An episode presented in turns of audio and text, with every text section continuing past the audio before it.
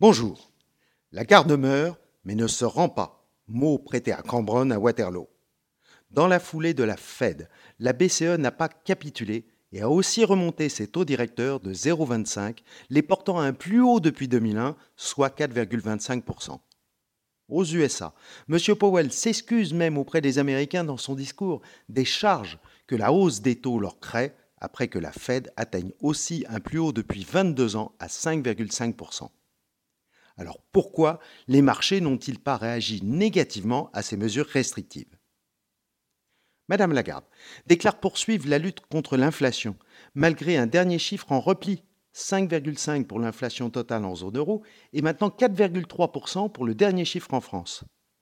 Elle ne cède pas au risque d'entrer en récession de la zone euro qui serait la conséquence du resserrement du crédit. Pourtant, la publication des indices préliminaires d'activité PMI composite de juillet reste sous le seuil de 50 à 48,9. À nouveau, l'industrie et l'Allemagne sont le plus dans le rouge.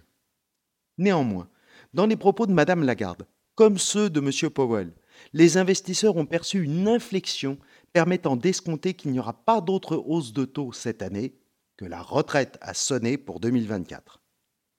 La publication des PIB pour le deuxième trimestre est de plus rassurante. Les États-Unis, plus 2,4% en rythme annualisé. La France, plus 0,5% sur le trimestre, soit à peu près le même rythme sur l'année, accélère même. Cela a provoqué le retour vers 4% et 3% des taux 10 ans US et français, et le baril de Brent à 84 dollars. Le FMI remonte sa prévision de croissance pour 2023 de 2,8 à 3% maintenant. Les bons résultats et prévisions des grandes entreprises témoignent du recul du risque de récession.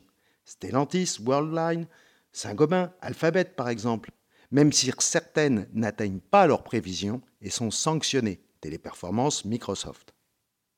Seule, la Chine reste en deçà de l'objectif affiché de plus 5,5% sur 2023.